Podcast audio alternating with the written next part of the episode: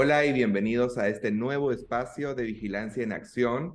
Como siempre, nos estamos acompañando quien les habla Ricardo Galvez y Margarita Díaz. Margarita, ¿cómo estás? Muy bien, Ricardo, gracias. Bien, hoy vamos a tocar un tema sumamente interesante sobre el cual ha ido estallando en las noticias. Durante todos los domingos parece que es una tradición escuchar los programas dominicales y enterarnos de que ciertos congresistas estarían haciendo este ilegal y delictivo recorte de sueldo a sus trabajadores. Pero dentro de estas noticias, pues hay algunas cosas y algunas aristas que nos parece interesante tocar. Entonces vamos a tocar el tema de hoy es la bolsa y la vida. Ah, o la vida, ¿no? O la vida, sí. Sí, o la vida. Entonces, este, vamos a tratar por el tema del último escándalo de recorte de el sueldo de trabajadores del Congreso que ha salido este domingo. Y quería preguntarte por qué consideras que es importante eh, que miremos este asunto y qué tiene que ver con lo que hemos estado viendo del financiamiento de partidos políticos. Sí, Ricardo, eh, gracias. Efectivamente, estos días hemos visto una serie de escandaletes referidos al recorte salarial eh, de los trabajadores del Congreso, algunos por parte de congresistas de la República, lo cual la verdad es deleznable. Y nos preguntamos qué tiene que ver específicamente esta serie de delitos y actos contra todo tipo de moral y ética con lo que trabajamos nosotros en vigilancia, ¿no? Y tiene mucho que ver, Ricardo, porque se relaciona directamente con cómo se financia la política en nuestro país y se financia hasta recortándole el sueldo a los trabajadores. O sea, es el extremo de las malas artes, ¿no? Y por eso es importante hacer hincapié en de dónde viene el dinero que financia la política peruana, hacia dónde va ese dinero, si es bien habido mal habido. En este caso, el dinero del que se hace la congresista, por supuesto, es un dinero que no le corresponde a ella, la y las, porque son varias, y lamentablemente hay que decir todas ellas hasta ahora, las que se han descubierto son mujeres, seguramente se van a ir descubriendo también algunos caballeros, lamentablemente, eh, porque es una práctica al parecer de moneda común, es corriente en el Congreso de la República, en varias gestiones ha sucedido lo mismo, congresistas, hombres y mujeres que recortan salario. Que terminan al final teniendo que responder ante la justicia, porque ya de por sí el recorte de los sueldos de los trabajadores del Congreso, que no son tus trabajadores personales, es un delito y está penado. Sin embargo, sigue siendo aparentemente una práctica usual. ¿Y sabes por qué decimos usual? Hay una frase dentro de los audios que hemos podido escuchar en que dicen, nadie te, nadie te pone ahí por nada, como diciendo, esto es usual, nadie te pone ahí a cambio de nada. Se espera una contraprestación de tu parte a la hora de que yo te coloque en un puesto de trabajo. Sí, pero además mira a, esa, a eso que tú señalas que ya es grave y es la verdad repulsivo, ¿no? Le sumamos el cero mérito, porque entonces tú estás acá para que me des parte de tu salario. Tú no estás aquí porque eres un buen asesor, porque eres una buena asesora, porque te has preparado en la universidad, porque has estudiado, porque vas a servir en hacer excelentes normas, propuestas de ley. No estás por tu mérito propio, por tu saber, estás como parte de una pandilla en la cual se empiezan a repartir los recursos. Y por supuesto la parte más débil aquí son las trabajadoras y los trabajadores que son obligados por esta funcionaria, por estas funcionarias públicas, a dar parte de su salario, cometiendo, por supuesto, de ser así, el delito de concusión, ¿no? Que es este delito en el cual se obliga a que te den una, una, prestación indebida. Y lo comete además siempre un funcionario o funcionaria, ese es un delito particular, eh, tipificado, por supuesto, en el Código Penal. Además hay algo aquí que tiene que ver con las campañas, Ricardo, porque en estos casos hay un común denominador.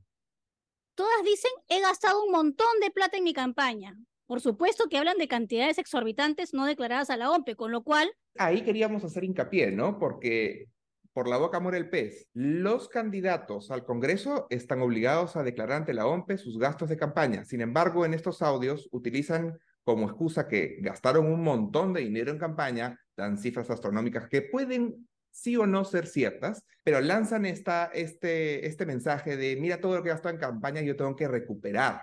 Entonces tú tienes ahí que aportar. Sin embargo, ¿qué encontramos en estos casos en los registros que han presentado los candidatos ante la OMPE? De sus gastos de campaña. encontramos que los reportes son por muchísimo menos de lo que aparentemente en estas conversaciones telefónicas sale a reducir, con lo cual estarían ah, declarando prácticamente por su propia voz haber recibido aportes anónimos mayores a dos UITs y obviamente eso es un delito también actualmente con las modificaciones del Código Penal, recibir dinero de forma anónima, pero además con otro delito, que es la falsa declaración a la OMPE, a la administración pública. Entonces, hay una serie de delitos que se llama concurso, ¿no? Cuando están varios delitos juntos, y más allá de las penas que puedan corresponderles y de las sanciones penales, ¿qué clase de partidos y qué clase de representantes tenemos, Ricardo? Sí, y lamentablemente ese es el nivel al que estamos descendiendo por faltas éticas, por la forma en la que se eligen a los candidatos dentro de los partidos, por la forma en la que se seleccionan a los candidatos en, eh, como cuoteos, sin elecciones primarias,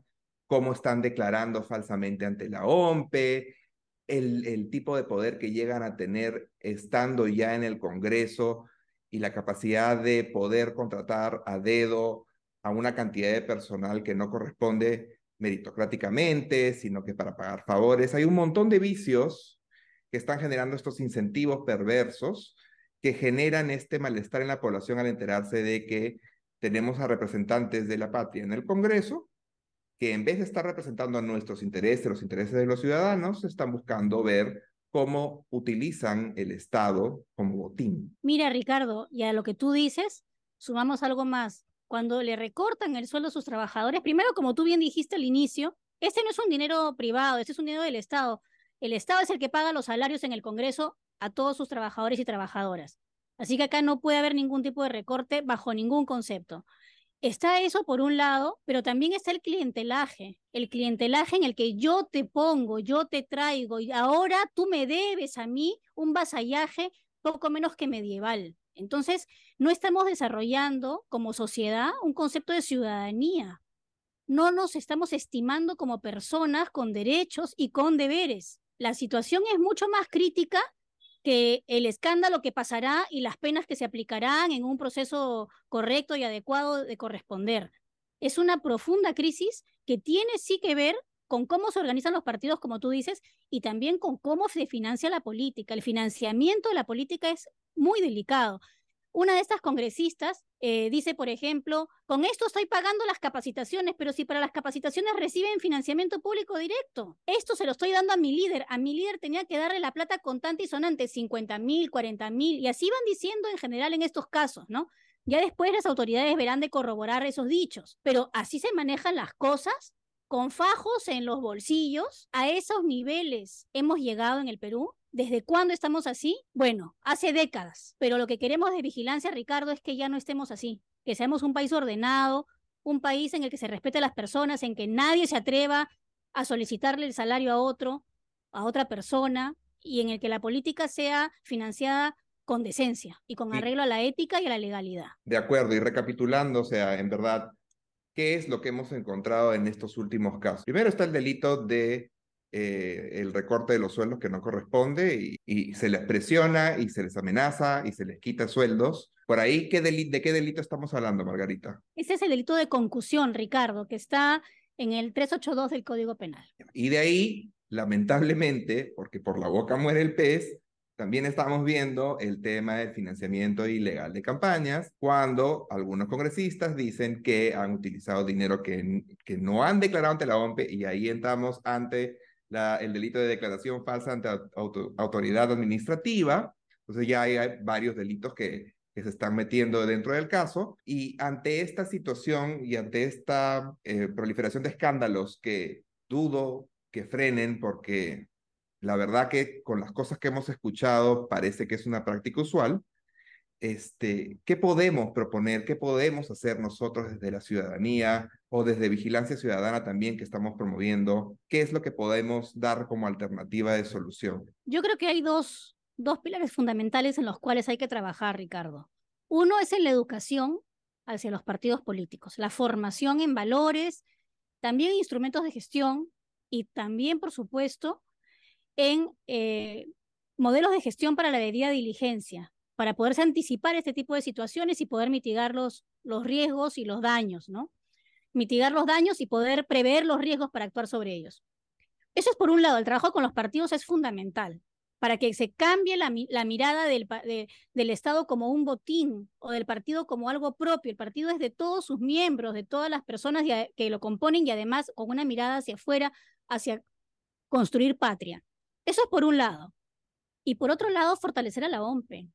O sea, la OMPE necesita tener mecanismos modernos para poder hacer una adecuada fiscalización y verificación de los aportes de campaña y del uso del financiamiento público directo y de las rendiciones de información financiera anual y etcétera. O sea, tiene que haber un fortalecimiento del ente supervisor y a la vez educación y mejor en instrumentos de gestión de los partidos políticos. Y quisiera agregar un tercer elemento que creo que es importante, que es el ojo ciudadano. En verdad tenemos que generar los incentivos para que los partidos busquen mejorar la calidad de sus candidatos, busquen mejorar sus prácticas, se guíen por la ética y de eso y parte de eso es la importancia de que los electores premiemos y castiguemos a aquellos partidos y aquellos candidatos que están haciendo mal las cosas.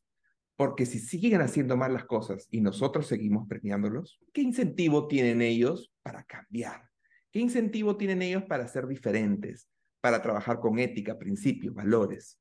Si igual los vamos a premiar, si igual van a salir elegidos, entonces hay una parte de responsabilidad de la ciudadanía que tenemos que tomar en cuenta. Y por eso, bueno, con eso ya terminamos con esta reflexión. El día de hoy los invitamos a seguir acompañándonos. Vamos a seguir, como todas las semanas, colgando más episodios de Vigilancia en Acción. Muchas gracias por acompañarnos. Muchas gracias. Y Ricardo, para cerrar, eh, no nos acostumbremos a estas situaciones. Hay que siempre escandalizarnos, siempre indignarnos y siempre sorprendernos porque esa es la única forma de poder actuar para hacer algo diferente y para poder cambiar esta situación. Gracias.